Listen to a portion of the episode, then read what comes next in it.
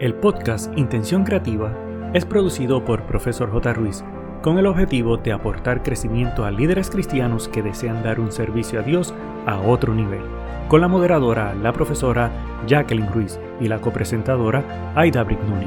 Abre tu mente y permítete crecer. Hola, hola, ¿qué tal mi querido amigo? Estoy muy feliz de tenerte hoy en nuestro episodio número 94 para seguir aprendiendo y desarrollando tu ministerio. En el mundo moderno de hoy se necesita más que nunca de mujeres y hombres creativos e innovadores, ya que muchas personas con estas habilidades son las que se requieren para desempeñar puestos altamente competitivos y esto incluye dentro de la iglesia. Cada vez más la demanda en el mercado va en busca de nuevos talentos capaces de ser verdaderos líderes. Estos dos activos son habilidades o cualidades humanas que la mayoría de las personas poseen, pero que muchos desconocen. Sin embargo, la creatividad e innovación pueden desarrollarse si se ponen en marcha una serie de ejercicios que a muchas personas le han resultado muy efectivos. Solo bastará tener la constancia, la disciplina y la motivación para alcanzar resultados satisfactorios. Antes de entrar en los detalles del tema de hoy, quiero saludar a mi querida amiga y compañera de viaje, y copresentadora de este podcast de Intención Creativa, Aida Noni. Saludos, Aidita, ¿cómo estás? Hola Jacqueline, ¿qué tal? Amigo que nos escuchas en este momento, muy contenta nuevamente de conectarnos contigo y estoy muy contenta también por el hecho de que estamos oficialmente en primavera y aunque aquí donde yo vivo a veces el clima no se entera porque todavía baja las temperaturas a niveles fríos, pero está bastante razonable, lo que me hace estar muy contenta. Y más aún, estoy feliz porque vamos a averiguar sobre técnicas innovadoras para desarrollar la creatividad. No puedo esperar. Aitita, también hay que estar contentos porque ya tienes voz, porque la semana pasada era otra cosa, así que qué bueno que ya la tienes. Los extrañé, los extrañé. Bueno, mi querido amigo, el pensamiento para hoy es, la paciencia es amarga, pero su fruto es dulce, pero yo voy a dejar a Edita que diga el nombre de este caballero porque yo no sé si es caballero o dama, porque está como que un poquito enredadito. Cuéntame, Edita, a ver si tú sabes decirlo. E-, es un varón, Jean-Jacques Rousseau, y él es un escritor y filósofo suizo del siglo XVIII, autor francés, y él creaba frases muy creativas, diversas, y mezclaba diferentes sentimientos, como por ejemplo, en este caso, los sabores, para decir mucho más de lo que aparece en una línea. Por eso es que él habla de la paciencia que es amarga, pero el, fruto dulce, y la conclusión que a mayor paciencia, mejores resultados. Ay, ay, ay, definitivamente, Aidita, yo creo que hay que tener paciencia en todo en la vida. Y a veces cuando hacemos las cosas así muy apuraditos, pues realmente no necesariamente salen las cosas bien. Así que hay que tener ese cuidado. Dato curioso para hoy, mi querido amigo, te cuento que hoy, hoy 27 de abril, se está celebrando nada más y nada menos que el Día Internacional del Diseño Gráfico, también conocido como Día Mundial del Diseño de la Comunicación. Así que esto se celebra cada año el 27 de abril. En su reconocimiento, se buscó crear un espacio para dar a conocer la importancia de esta profesión, así como su contribución para generar cambios significativos en todo el mundo y hacer del diseñador gráfico o el diseño gráfico una herramienta de valor social. ¿Qué es el diseño gráfico? Sencillo, es una especialidad a través de la cual se busca cubrir necesidades orientadas hacia un tipo de comunicación visual. Por supuesto, en el mundo laboral existe este tipo de profesión, pero también tenemos, vamos a decir, aficionados o personas que ya se han desarrollado un poquito más dentro de la iglesia y es la persona que te hace el diseño muy bonito y creativo dentro de la iglesia, así que es importante también resaltarlo. De hecho, Jacqueline, el diseñador gráfico es aquella persona que él se asegura de que pueda colocar toda la información necesaria sobre cualquier evento, cualquier anuncio, sin tener que explicar con palabras y solamente con imágenes, se pueda llevar el mensaje. ¿Y cómo se celebra un día como hoy? Pues Tú puedes reconocer y felicitar a las personas que hacen los diseños gráficos para tu iglesia, para tu organización. Y aunque muchas veces ellos no son reconocidos, su trabajo es el que hace posible que se pueda alcanzar más personas a través de los diseños. Fíjate, Edith, a veces sobre todo en el mundo de la iglesia, cuando uno hace preguntas o alguien le pide a uno un diseño, uno empieza a hacer preguntas, ¿y para quién es? ¿Quién es el público objetivo? ¿Cuándo va a ser el evento? Entonces a veces no están acostumbrados a ese tipo de preguntas y realmente es para que cuando el diseño, como dijo Aidita, eh, se exprese a través de ese aspecto visual, pueda hablar sin necesidad de palabras. Y a veces vemos diseños en la iglesia que tienen demasiadas palabras, cuando en realidad el mismo diseño debe decirlo con pocas palabras y que el diseño pueda hablar. Así que por eso se hace este tipo de preguntas para poder tener esa expresión. Mi sombrero ante todos estos diseñadores porque no está fácil querer decir muchas cosas con pocas palabras o con dibujos o imágenes. Sin embargo, si quieres publicar algo en las redes sociales de tu iglesia o aún en las personales, todavía te queda oportunidad en el día de hoy para utilizar el hashtag Día Internacional del Diseño Gráfico. Aprovechalo. Y llama a esta persona de tu iglesia que hace los diseños y celebra el día.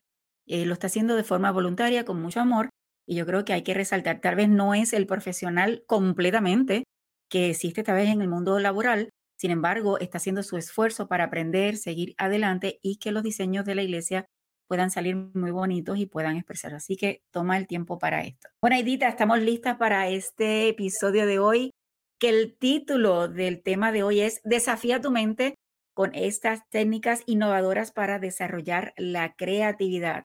No me vengas diciendo que no eres creativo, hoy vamos a estar hablando para que busques formas, ¿verdad? Que puedas definitivamente desarrollar esto. Y hay que reconocer que muchas veces se nos acaban las ideas y decimos que no soy creativo, se me acabaron, estoy cansado, no sé, decimos muchas cosas, pero todos tenemos la capacidad de desarrollarlo y hoy vamos a estar presentando 11 técnicas para romper con ese bloqueo y descubrir el potencial que tienes. Sí, sí, el potencial que tienes. Así que no más excusas para decir que no sirves o que no tienes ideas. ¿Qué se entiende por creatividad e innovación? Aunque parezcan definiciones distintas, tanto la creatividad como la innovación son cogidas de la mano, debo decir. La creatividad se refiere a la capacidad de generar nuevas ideas, conceptos o soluciones o problemas existentes utilizando la imaginación y la originalidad. Es un proceso cognitivo que implica la generación de ideas nuevas y útiles y puede manifestarse en cualquier ámbito de la vida, desde la ciencia y la tecnología hasta el arte y la cultura. Por otro lado, la innovación se refiere a la aplicación práctica de una idea creativa para crear valor o resolver un problema. La innovación implica llevar a cabo una idea creativa y transformarla en una realidad tangible que pueda ser utilizada por otros. Es este el proceso de implementación y comercialización de una idea creativa que genera valor para las personas y la sociedad. Fíjate, Jacqueline, la creatividad y la innovación como elementos claves de la vida, ahora que estamos hablando enfocándonos a líderes cristianos, creo que nuestro mejor maestro para este tipo de diseño fue Jesús, porque su forma creativa y sencilla para llegar a cada persona que se le acercaba era increíblemente eh, digno de admirar y de imitar. Y como hoy en día tú puedes descubrir que esta creatividad innata está en ti y puede aflorar. Vamos a comenzar rapidito cuáles son esas 11 técnicas muy conocidas que te van a ayudar a desarrollarte o a mejorarte. La primera se llama tormenta de ideas, como bien se conoce en inglés, brainstorming. Y esta técnica trata de una lluvia de ideas, todo lo que se te ocurra, lo que se te venga a la mente, y se busca generar la mayor cantidad posible de ideas sobre este tema particular que estás desarrollando, sin importar si es factible o no, si es viable. Sencillamente es desbordar tu mente en escrito de las ideas para luego evaluarlas y escoger cuál es la mejor. Esto lo puedes hacer en forma individual o grupal. Fíjate, hace muchos años estuve trabajando con un pastor donde cada vez que se iba a hacer una promoción especial que se hacía mensual, enfocada hacia los jóvenes, había un grupo de jóvenes que se reunían y él dirigía la reunión y lo que hacía era que se hacía este concepto de tormenta de ideas y él colocaba una regla muy importante y era que no se podía uno burlar o reírse de alguna idea que pareciera tal vez un poco tonta, porque él siempre decía, de toda idea podemos sacar algo y expandirlo. Así que desde el inicio se establecía eso y realmente salían ideas extraordinarias que, se, que realmente se convertían en realidad al final del mes con programaciones sumamente espectaculares, como por ejemplo, en una ocasión, yo no recuerdo el tema principal, pero se tuvo que construir una cárcel totalmente en hierro dentro de la iglesia.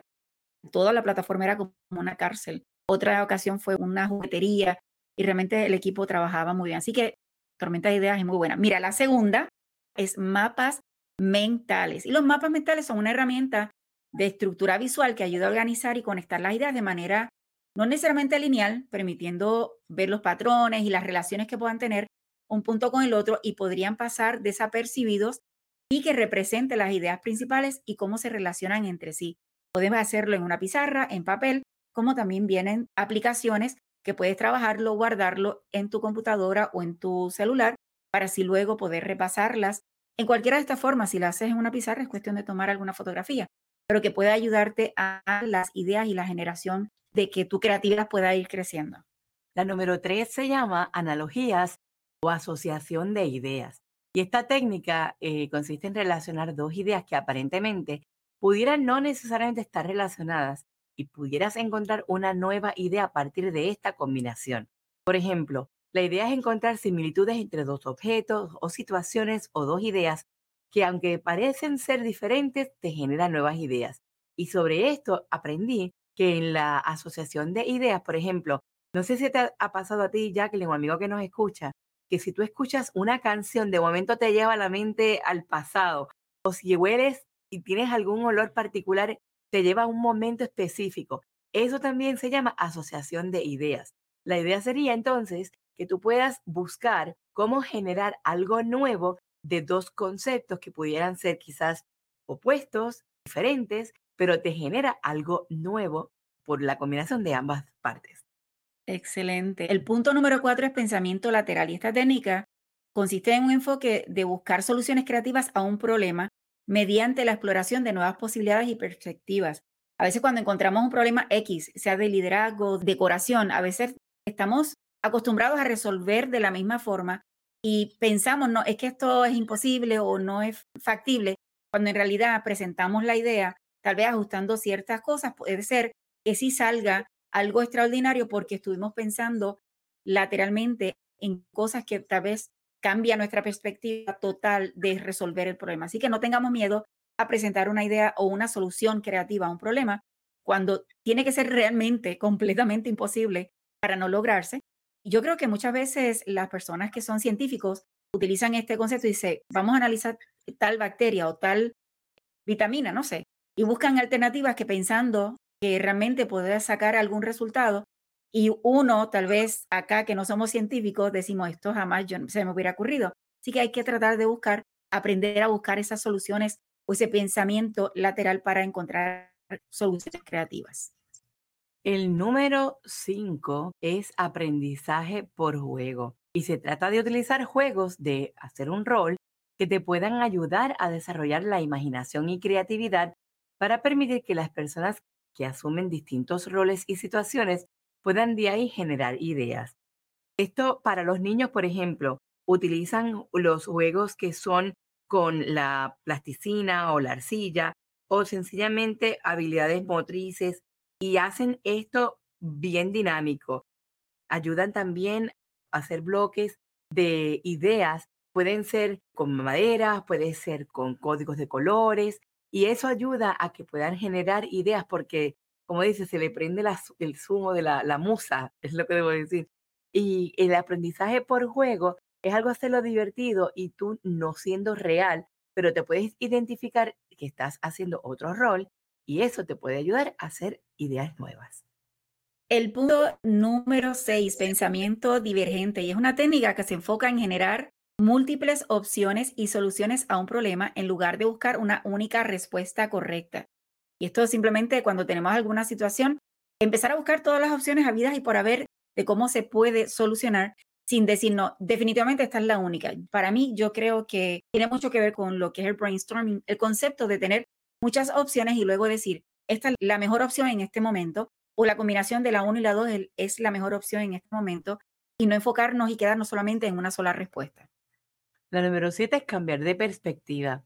Y aunque a veces esto pudiera escucharse fácil, no necesariamente lo es, porque consiste esta técnica en cambiar la forma en que se mira un problema para encontrar nuevas soluciones. Y muchos consejos que dan cuando tú estás trabajando con cambiar la perspectiva, te dicen que te debes de tomar un respiro, que debes valorar la situación y compartirla con alguien, porque siempre es bueno poner la mente en blanco, porque así no estás viciado a esa perspectiva diferente que quieres evaluar o analizar para crear esta parte de nueva generación de ideas. Fíjate, Edith, normalmente cuando yo trabajo un diseño, aún un documento, una carta, normalmente el cambio de perspectiva yo lo aplico en que yo le llamo que le dejo enfriar ese diseño, utilizo la siguiente media hora en alguna otra cosa y entonces regreso. A veces me cambia la perspectiva de lo que trabajé y digo que hay que mejorar aquí, quitar acá, añadir allá. Y eso ayuda al concepto de decir, vamos a refinar un poquito más sea la carta que trabajé o sea el diseño que trabajé. Así que es una, una opción también interesante.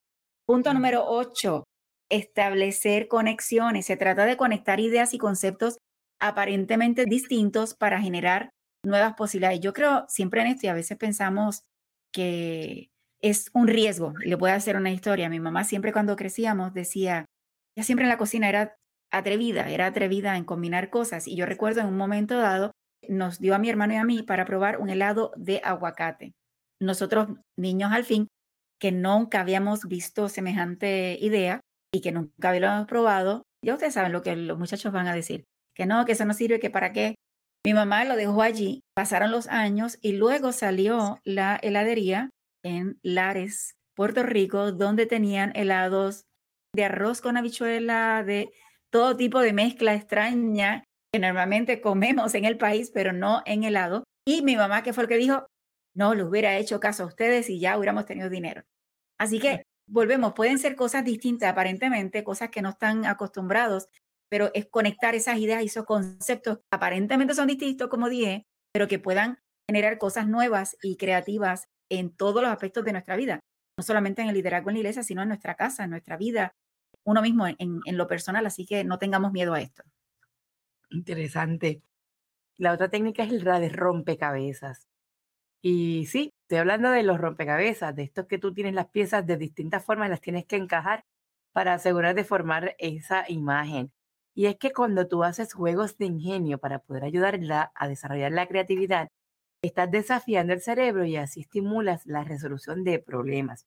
Y es que, y en este aspecto, algo que me llamó la atención y e, es que cuando tú tienes este efecto de rompecabezas, tienes que mantener la perspectiva sin obsesionarte con detalles, tratar de buscar otro enfoque. Una técnica cuando haces rompecabezas es que si te vas a poner a buscar el diseño exacto de la pieza y la forma para poder match y poder cuadrarla, quizás te va a ser muy difícil. Pero si buscas los tonos de colores, siempre tú tienes como que la imagen y tienes el, el rompecabezas frente a ti y buscas los tonos azules oscuros están todos juntos, pues búscate todas esas piezas. Entonces ya estás delimitando la cantidad de piezas para unir, porque solamente estas en azul oscuro son las que van a estar juntas para formar esa imagen. Así que estos son asuntos que te, digo, esto es algo mental de visualizar para poder crear. Así que estamos buscando técnicas que te ayuden a estimular tu cerebro para conseguir creatividad de ideas nuevas en el diseño que vayas a hacer, sea para tu programa, para el tema que vayas a promocionar, etc. Eso es así. Punto número 10, ejercicio de improvisación. Y la improvisación puede ayudar a desarrollar la creatividad y fomentar la espontaneidad y la capacidad de adaptarse rápidamente a nuevas situaciones. Yo sé que realmente cuando improvisamos hay que tener como que práctica, ¿verdad? No, no necesariamente va a salir de la primera, pero no le tengas miedo a comenzar. Te hago una historia. Hace muchos años atrás estaba dirigiendo y coordinando una boda y el catering se atrasó en el proceso de la comida. Incluso tuve que tomar decisiones de enviar ayuda a la cocina a ver si se aceleraba el proceso del catering. Ese atraso costó que toda la programación de la boda se atrasara, oye bien, tres horas. Ya se había planificado una programación y los maestros de ceremonia ya no sabían qué hacer señores, y yo me tuve que sentar en una mesa a improvisar y a escribir, ok, esto es lo que vas a hacer ahora, el juego que vas a hacer ahora y estas son las preguntas. Y eso era cada media hora, yo tenía que sentarme de nuevamente a improvisar a ver qué aspecto ellos podían hacer frente con la gente. Tres horas se atrasó la boda, fue bien doloroso para mí. Claro, ya yo llevaba años coordinando bodas y tal vez fue más fácil, pero quiero mencionarte que de primera no te va a salir bien, pero la única forma que puedes hacer el proceso es empezando, dando el primer paso y cuando sea necesario tratar de hacer el proceso de improvisación.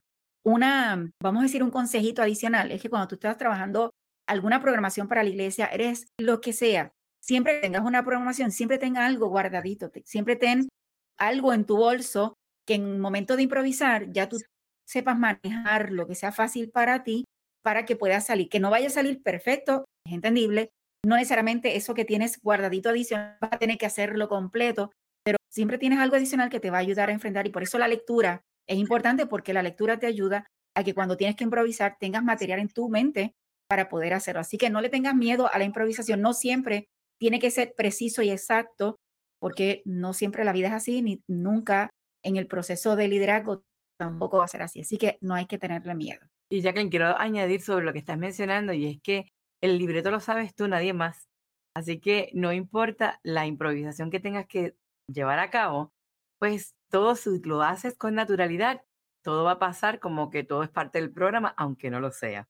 Y el último técnica es la experimentación. Y es que esto es lo que te da la vida en términos de la práctica, y es que la experimentación es una técnica que te permite explorar nuevas ideas y conceptos, permitiéndote descubrir nuevas formas de hacer las cosas y generar ideas innovadoras. Y hago énfasis porque es que yo no sé si te ha pasado en el ámbito laboral o en la misma iglesia, es que nosotros siempre lo hemos hecho así. No, es que eso siempre ha sido y no quieren eh, cambiar absolutamente nada.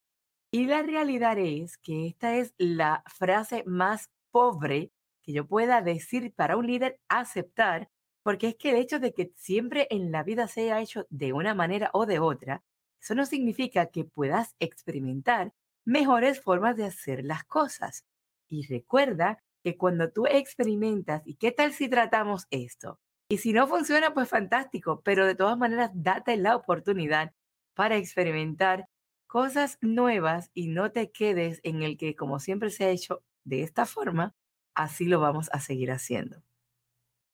Fíjate, Edita, es que el detalle está que si lo intentamos, como mencionaste, y si no sale como tal vez estamos pensando, para mí, si no arriesgas tu vida o no, el material que estás decorando pues es muy poco, pues tal vez no, tienes, no puedes tomar ese riesgo, pero si tienes espacio para permitirte tal vez fallar, entre comillas, pues mira, inténtalo, porque realmente a veces cuando hacemos ese experimento de decir, vamos a intentar a ver cómo sale, realmente sale buenísimo y decimos, no hubiéramos perdido de esta oportunidad porque simplemente no, si no nos hubiéramos atrevido. Así que tenemos que lanzarnos y lanzarnos y experimentar y no tenerle miedo.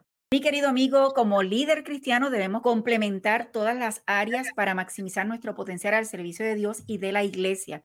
Seguro que a compartir estas 11 técnicas podrás desarrollar la creatividad y romper el bloqueo, pero definitivamente tienes que ponerlo en práctica. Si no nos lanzamos a practicar, no va a funcionar, ni vamos a desarrollarnos.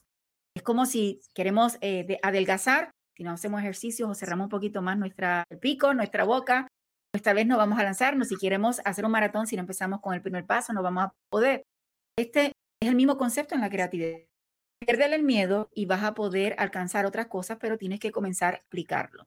Y tú, mi querido amigo, nos encantaría escuchar si tienes alguna otra metodología para desarrollar o trabajar tu creatividad. Hay gente que pone musiquita, pone olores, yo no sé, hasta medio se estiran. Yo no sé qué método tú tengas, pero si tienes una diferente, déjanoslo saber. Y yo espero que si tienes alguna diferente, pues nada, nos lo, nos lo digas y la añadimos o puedas aplicar cualquiera de estas 11 técnicas para desarrollar la creatividad y para que puedas ponerlo en marcha hoy mismo. Así que si te funciona tu método, déjanoslo saber. Quiero dejarte este versículo de Santiago 1.5 que dice, si alguno de ustedes tiene falta de sabiduría, pídala a Dios, no dudando nada, porque Él la da a todos en abundancia. Y no dudes pedirle a Dios sabiduría, porque Él es el creador del universo y puede poner en tu mente y en tu corazón esa creatividad para llegar a otros llevando el mensaje del Evangelio. Dios te bendiga. Ha sido un gusto de tu servidora Aida Brignoni y de la profesora Jacqueline Ruiz. El equipo de Profesor J. Ruiz agradece tu conexión y desea infinitas bendiciones para ti y toda tu familia. Importante, no olvides, número 1, hacer tu reseña y realizar la valorización de 5 estrellas. Número 2, activar el botón de suscribirte para que te lleguen las notificaciones. Número 3, hacer una toma de pantalla, compartirlo en tus redes sociales y con otros. Para conocer los servicios o seguir a la profesora Jacqueline Ruiz, escribe en tu navegador o red social arroba profesor J. Ruiz con doble S de sirviendo. Pero sobre todas las cosas, no te limites a nuevas oportunidades de aprendizaje. Recuerda que juntos podemos construir un legado de bendición.